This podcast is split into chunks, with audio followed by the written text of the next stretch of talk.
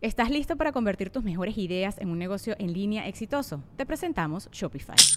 Tal vez no lo sabías, pero nuestro podcast More Than Mamis es un negocio y lo empezamos por supuesto para desahogarnos y hablar sobre la maternidad, no para convertirnos en expertas de ventas y del e-commerce. Así que sí, necesitábamos ayuda para vender nuestro merch y poner en marcha nuestra tienda. ¿Y cómo suena con Shopify? Llegó otra venta. Shopify es la plataforma de comercio que está revolucionando millones de negocios en todo el mundo. Ya seas un emprendedor desde tu casa o desde donde sea, Shopify es la única herramienta que necesitas para iniciar, administrar y hacer crecer tu negocio sin dificultades. Con Shopify puedo gestionar pedidos, envíos y pagos desde cualquier lugar, brindándote toda la información y estadísticas de tus ventas al detalle. Regístrate para un periodo de prueba con tan solo un dólar al mes en shopify.com barra sonoro, todo en minúsculas. Ve a shopify.com barra sonoro para llevar tu negocio al siguiente nivel. Shopify.com barra sonoro.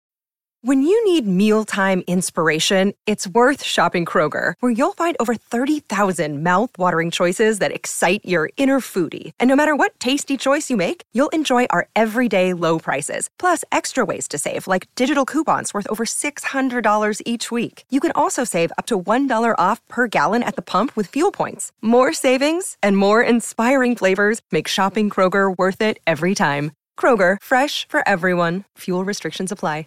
O sea, venían con el miedo Cuando ya eran las tocadas de hoyo funk y eso, y llegaba un buen de bandas, sí, hubo varias veces que llegaba la tira y cargaba con la raza, con todos, cerraban el lugar y se quedaban los instrumentos adentro y había que esperar dos, tres días para que abrieran para poder sacar las cosas. Pero si no me equivoco, eh, a Vándaro fue saldo blanco, ¿no?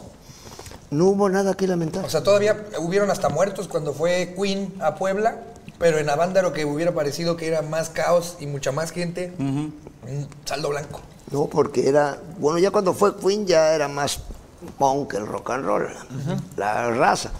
Pero cuando fue en Avándaro, la época, fue el éxtasis del hipismo Sí. en México. Lo que sí, a ver, era medio millón de personas y de ahí nacieron dos millones más, güey. Sí, no, a huevo. Y nacieron pachecos, ¿eh? Sí, güey. Bebés con ojos rojos, güey. Claro, sí. Pensaron sí. que eran vampiros. ¡Ay, no! ¡Ay, cabrón! Mató mi papá era de y mi mamá era de Michoacán. No sé cómo se Toda una generación. Yo nací en Toluca. Fue toda una generación de bebés de ¡ay, es bien risueño! Todo le da risa. Sí, todo le Y da duerme.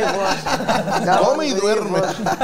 Come y duerme. Y, lo- y en lo- y en la onda de los medios también, ¿cómo era el rock en ese entonces de que los medios, pues eh, Televisa, hablándonos así, pues no creo que a Azcárraga le gustaba que Ay, siempre... no, pues ¿cómo crees? Todo era... Esos son unos malos. Son ojetes, sí. No No, les daban es más, espacio. había una este, orden oficial para el radio. No me toques. No toquen la música del tri porque les cancelamos su pinche estación. Ay, cabrón. Sí, no.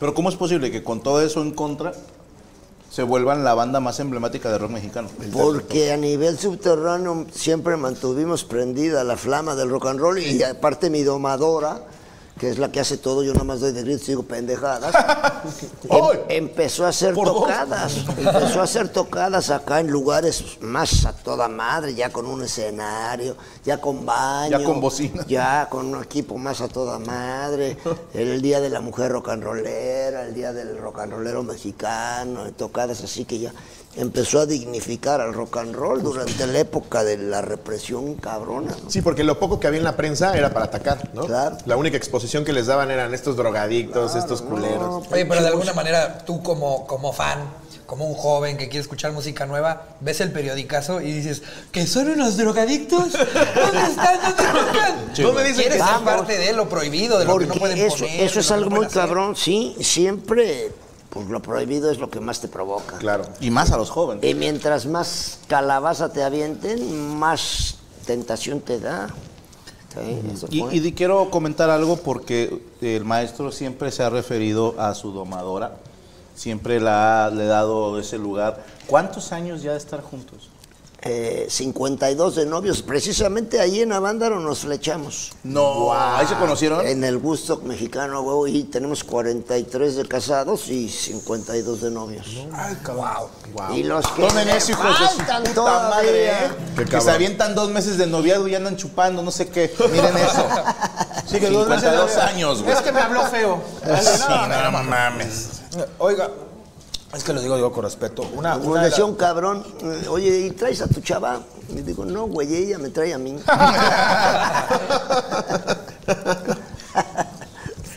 ¿Qué tan difícil era grabar eh, un disco? También No, porque pues- eh, también estaba pues el bolero, lo pop, en ese entonces que una banda de rock le pudiera una disquera grabarle era muy difícil, no, no les gustaba. Pues ya posteriormente eh, ya no había tanta falla. Ok. Pero originalmente cuando por primera vez fuimos a Orfeón, era un cuarto y había un micrófono arriba. Y A ver, pues ármense aquí, toquen algo. Ya toca.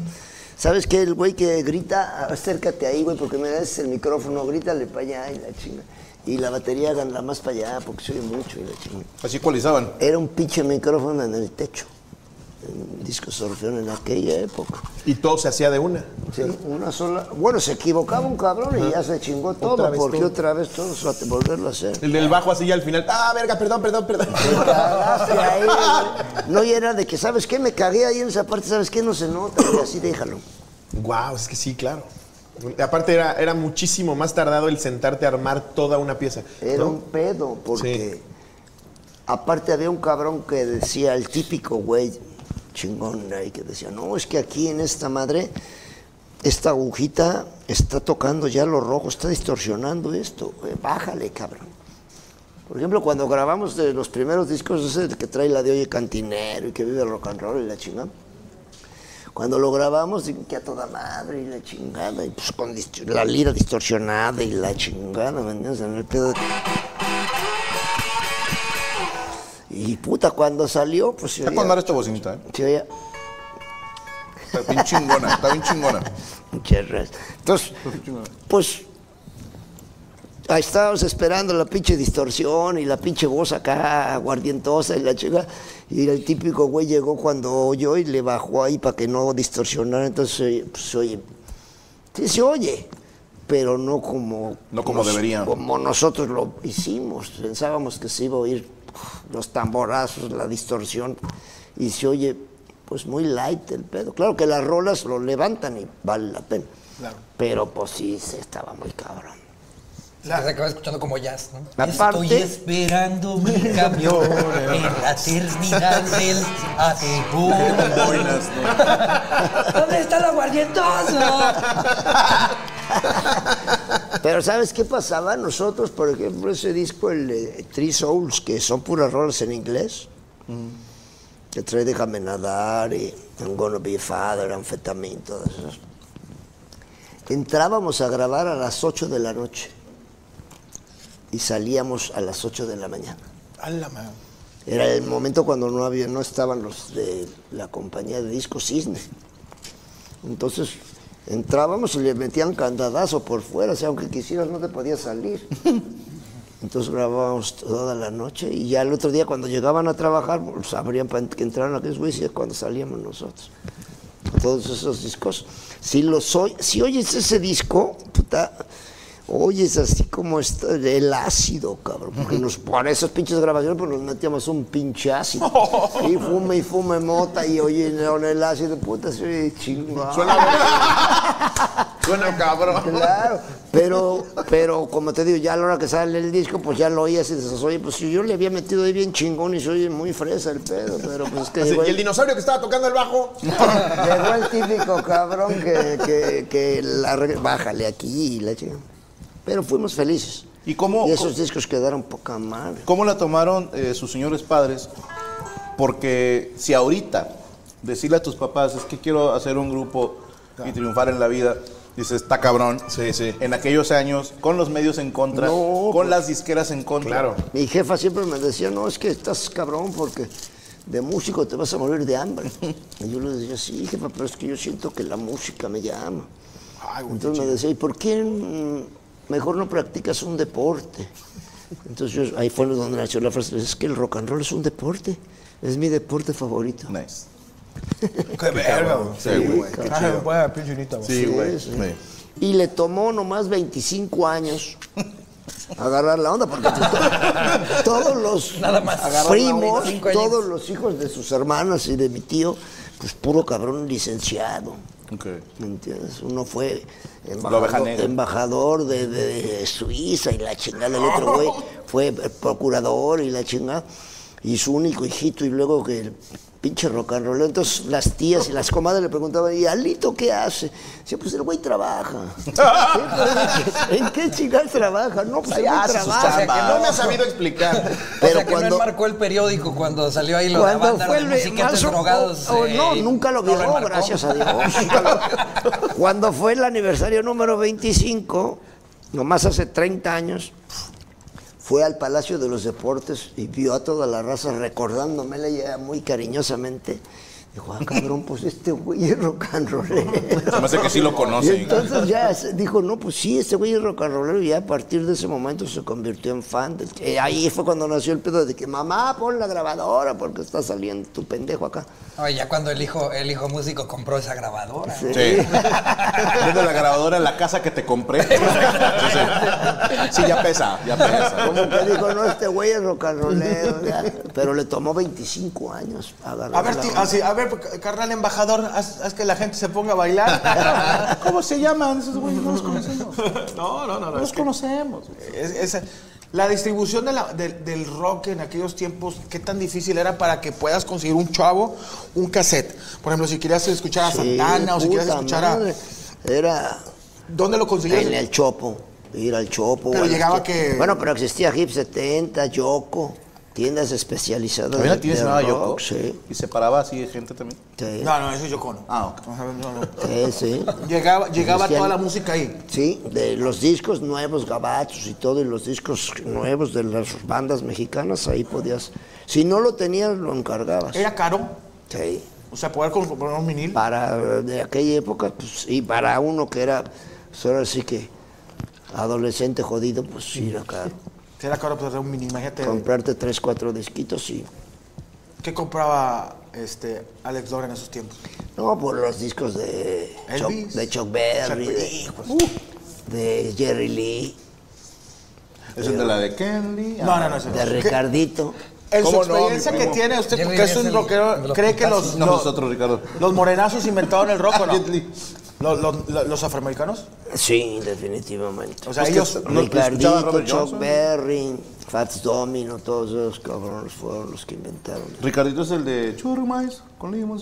Y ya después Little todos esos Richard. cabrones, Ah, sí, es cierto. Little Richard. los blancos, empezaron a cantar las rolas de ellos. Pues hasta la fecha lo que pasa con los Rolling Stones, los Beatles, esos güeyes, su éxito fue fusilarse las rolas de Buddy Holly y de Chuck Berry. ¿no? Dice que Elvis Presley lo dijo. Elvis Presley dijo, yo me copié de cómo bailaban los afroamericanos Él tuvo su, sí, sí, sí, como que su primer acercamiento a la música fue porque en se los crió ahí en de los barrio. negros. Elvis Sí. Presley fue el, rock de- el rey del rock and roll porque fue el primer blanco que empezó a cantar como negro. Esa es la Solo historia. zapatado. Y a bailar y a moverse. Cantaba como negro, Sí, pero sí, no sí, la sí. tenía como negro. Bueno, hubo un tiempo le que sí, porque era gangrena. Se había puesto en la liga. No, no, no, no. Se le puso negro Dijo, el. Crecimiento no, pero dice, Pero ya está negra, güey. Le falta circulación, dijo. No, qué, qué, qué agasajo la, la historia, y sobre todo la historia de rock en, en México, porque pues los gringos siempre les llegaba todo, pero que el mexicano, como el Tri, lo de Tri Soul Mine, empezaba a mostrarle que pues también el rock... eh, Claro, tiene que el- el- aquí el- también hace aire. Digo, los argentinos también eran muy buenos, los españoles, pero México... Pero en aquella época al rock and roll mexicano no se le llamaba rock and roll mexicano, se le llamaba la onda chicana. Porque todos los grupos teníamos nombres en inglés y inventábamos nuestras propias rolas, pero en inglés. Ok.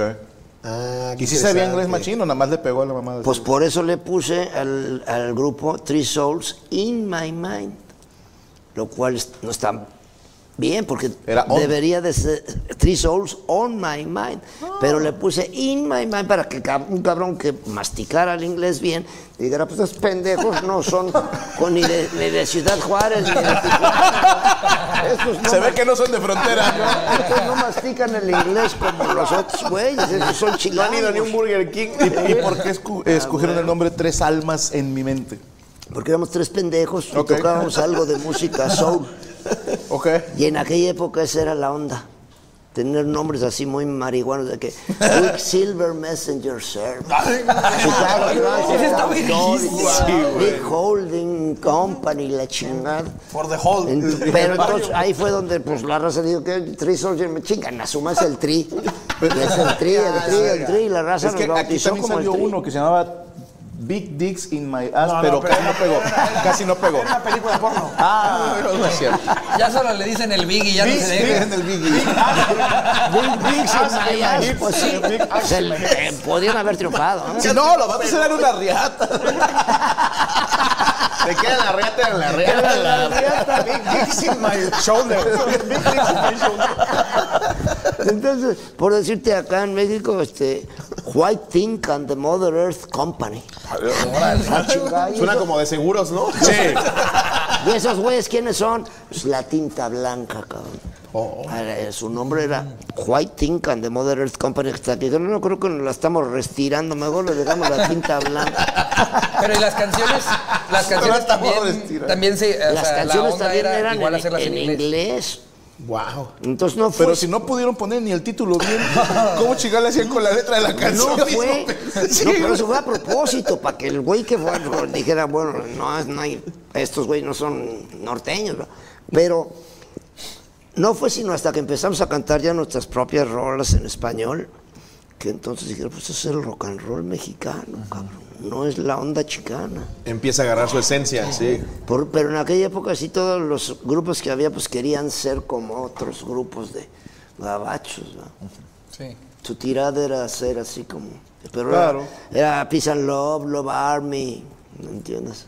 Así le, le enseñaba yo a Slobo el otro día un video de un cantante italiano que en los 70s sacó una canción en inglés Ah, sin, sí. sin masticar, pero ni siquiera poquito el inglés. y entonces- sentido. Sí, no, pero no tiene ningún. Nada, más está ahí. "Ah, sí, town. I want más que un town." Wow. Y, no falta la vieja mamadora, es mi rola, güey. Sí, no, güey. Habla de cómo soy yo, güey. Soy yo en esa canción. güey. ¿Cómo? ¿Tú no te la sabes? ¿No será este muchacho Benvenuto per Detroit? Me tardamos un segundito. ya iba, iba a googlearlo. Te salió el colegio, güey. Te salió el colegio. Ese es mi rol. Hablando que se cogieron un, un leopardo, güey. Sí. De la pura emoción de que es el maestro, ya le iba a decir: Sí, sí, sí, ese. Yo ese lo recuerdo. Es ese. Yo cuando era, empezaba, eh, antes de Three Souls, Three Souls nació en el 68, en octubre del 68. Uy. Es la que se toma en cuenta para ahorita los 55 años que estamos festejando ahora para la Arena Monterrey el jueves. Se toma en cuenta de octubre del 68, pero antes del 68, pues en la escuela teníamos el grupo de la escuela. la chingada. Entonces yo, de la estudiantina salió el grupo de la escuela. Entonces yo, yo ahí nomás tocaba la lira, ¿Usted estuvo en la estudiantina? a huevo. Yo también estuve en estudiantina. Yo era de lo- porque Yo ya ves, tengo algo en común con Alex Lora. ya ves que son dos filas. perros. la fila de los guapos que cantan bien y Iba la fila de los eh, feos que cantan colero. Entonces los de adelante son los de adiós, adiós mariquita linda. Eso dicen los de adelante. Y los pendejos como nosotros atrás, mariquita, sí, tralala. Yo era de los, yo era de los de tralala. también, yo también. Éramos traladeros. Era tralalero. Y con el grupo de la escuela, pues yo nomás tocaba la lira. Ese era mi pedo. Pero pues una vez nos invitan a una tocada en una casa del altísimo pedorraje, al- de la misma escuela. Entonces dijimos, ¿sabes qué? Como es del altísimo pedorraje, hay que ir vestidos de pinches fachosos, cabrón. A huevo hay que ir. Hay, hay- hay que. Guaraches. Y entonces llegamos todos así y el güey que cantaba, que era un pinche mamón farsante. O sea, el güey, así me acordé por este Benvenuto por Detroit. Ah, yo pensé que se parecía a él, güey. No, quería decir, pinche Ramón farsante. ¿Puedes ir tantito, por favor, güey? Por Benvenuto, por Benvenuto el italiano. El que Porque ese güey así se aventaba las rolas de "Oh. Wow, wow, what's her battlefield? I want a fleet of falling John. Y la chingada, ¿no? Entonces el güey hacía, se cuenta que estaba el pedo y de repente veía como que había así medio gabachos o güeyes que masticaban el... Y entonces, ¿sabes qué, güey? La bamba, cabrón. Chingue su madre, no lo sacabas de la bamba y Oh Baby. Oh Baby. Oh Baby. Y Oh Baby y la bamba, pinches versiones de 40 minutos, güey, al cabo como es igual. Entonces, ese día cuando fue la fiesta esa, pues todos llegamos vestidos a hoc para la pinche fiesta. Y este cabrón llegó este vestido. güey. Llegó vestido con el uniforme de gala de la escuela, cabrón. Llegó elegante. Saquito verde con corbatita gris y pues, zapato bostoniano y la chingada pantaloncito gris y su pinche. madre. Tipo inglés. Oye, no mames, güey, pues como nosotros acá de fachosos y tú muy pinche mamón. Dijo, es que vengo como ACDC. güey. Chingas a tu madre. Entonces, ¿y ahora qué hacemos, cabrón? Pues que cante el pinche Lora, ese güey medio mastica el inglés. Digo, no, pues no mames, no, sí, tú cántale, güey, pues chingue su madre si quieren canto. Y por eso empecé a cantar, porque yo no me tocaba la lira. Esa es la Siento que a verdadera ninguno le historia. creyeron. El, yo estaba en la estudiantina con Alex Lora. sí, no. A nadie se lo creyeron. Ay, sí, güey, Alex en la estudiantina, Sí, te lo güey, juro, en la estudiantina. Él estaba atrás con los mamá. traladeros. No, ahora imagínate, yo estaba en el mismo grupo, güey, pero me chisparon por llegar bien vestido, güey. Está más triste, güey. Me, me corrieron por profesional, güey. O sea, tu camisita. Llegué con el uniforme de gala y me mandaron a chingar a mi madre, güey. ¿Qué se habrá hecho ese señor, güey? Pues ya se murió, güey, se suicidó, güey. A los Dos días después, güey. Dos días después. Que iba a estar en el tri, pero me puse camisa. ¿Por qué me puse la camisa?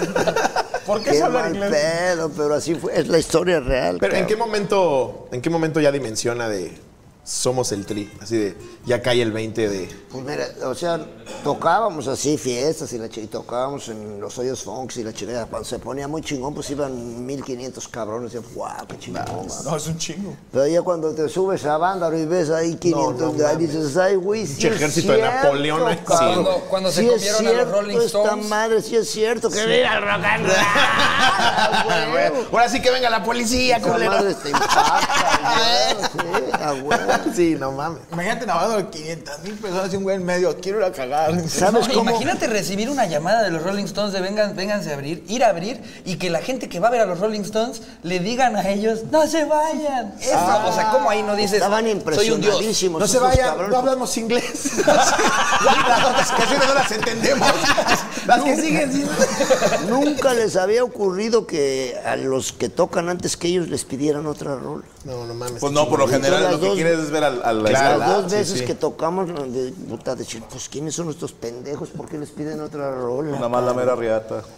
Entonces, pues, por eso el segundo día nos invitaron a pasar con ellos ahí, nos tomamos un tequilita con ellos. Yo le regalé mi playera de la Virgen a Kit, se la puso para tocar. Y, No. ¿Cómo son los Stones, buen pedo? Sí, buen pedo, sobre todo Kit y Ronnie.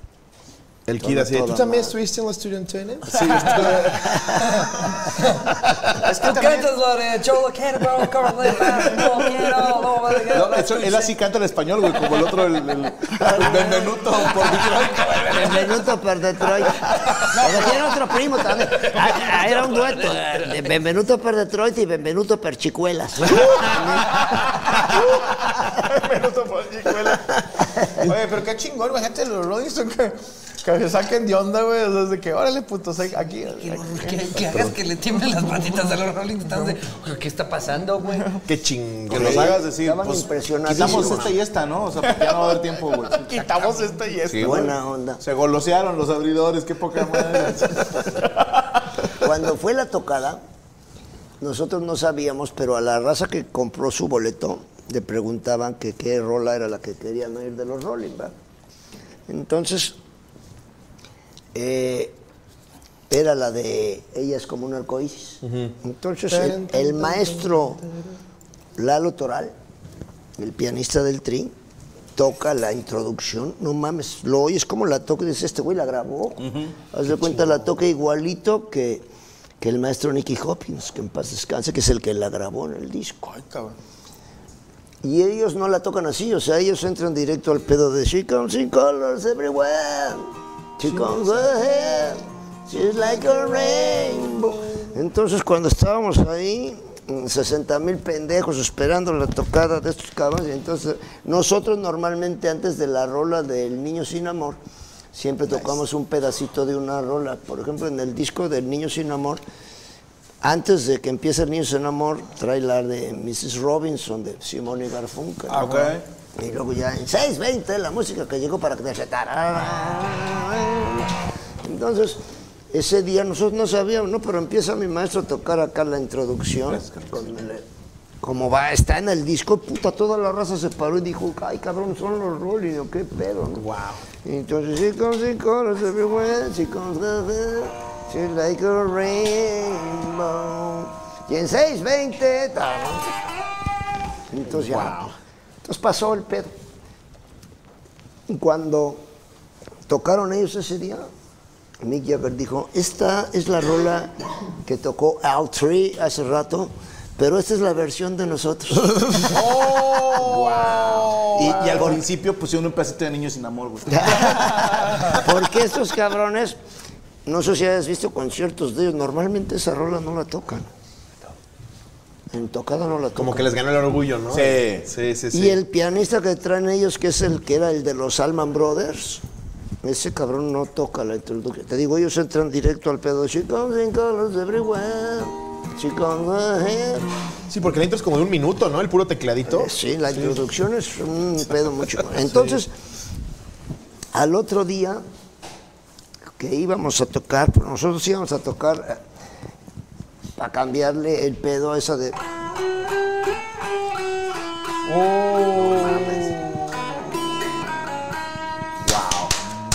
Y en 6.20 la música que llegó para quedarse. tararán. Wow, güey. Nah, te vuelves loco, güey. Le pegas a una señora nada más porque sí. Sí, güey.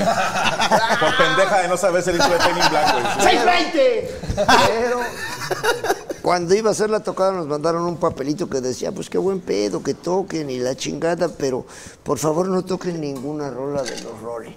Y, Dije, bueno, chinguen a su madre. Al cabo, que ni quería. Y- y metimos Me una las de, aprendí en el camerino. metimos una de Creedence. No, mejor sí vuelvan a tocar. Vamos con una de Journey. Sí, así fue la historia real. ¿Y en ese entonces había algún tipo de facilidad para tener colaboraciones con bandas de rock gringas?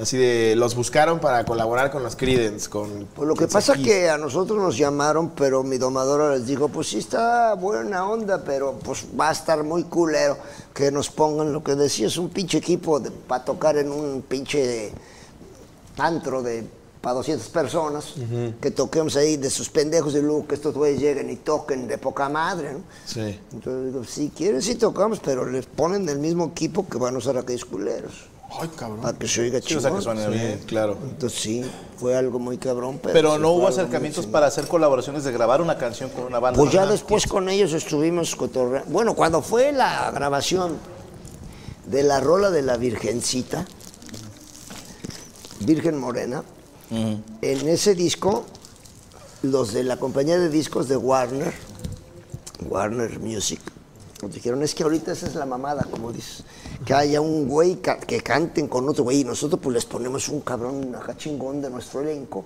para que triunfen. ¿Qué les parece Van Halen? Y ese- y ese no güey, ¿qué, qué chingados tiene que ver con la música del trigo? Oye, me dice, ¿qué les parece Rod Stewart? Pues que chingue su madre. ¿Qué pedo esos dos güeyes tienen que ver con la música del tri, güey? qué Si fuera para que tenga que ver con el tri, pues sería Carlos Santana. Claro. Ese cabrón es mexicano y aparte es guadalupano. Y rockero. Pero es que ese güey no lo tenemos en nuestro elenco. Pues cómprenlo, pendejo. Pues, Bueno, y Tati Cantoral, el les otro dijeron. ca- sí, pero, El otro pero cabrón. tenemos a Maluma, güey. El otro cabrón eh, que, que- con el que grabábamos en Malibu era su. eh, el que le ecualizaba en las tocadas. Ingeniero de Entonces audio. le dije, pues déjame preguntarle a este cabrón a ver qué dice. Y ese güey le dijo, oye, hay unos pendejos que quieren grabar una canción de, de la Virgencita y que si tocas la lira tú ahí, ah, no, a huevo, yo toco, y la Virgencita y la chinga. Entonces por eso toca el maestro en esa de. No mames.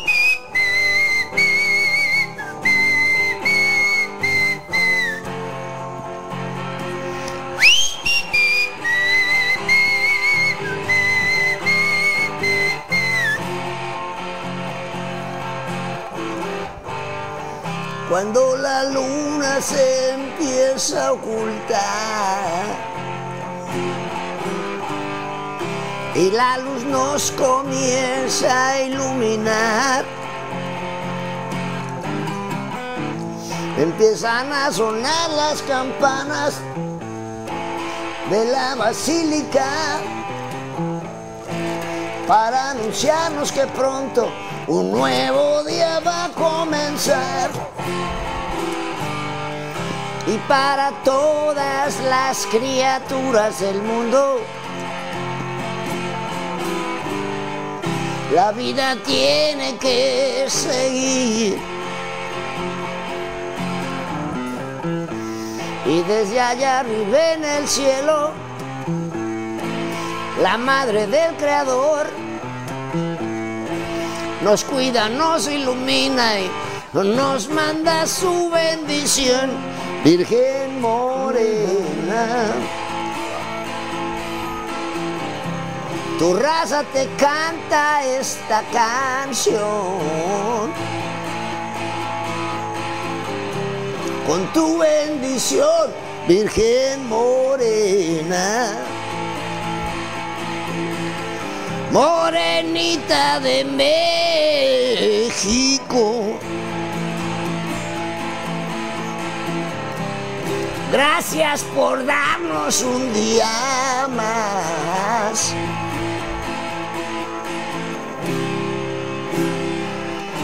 Con tu bendición.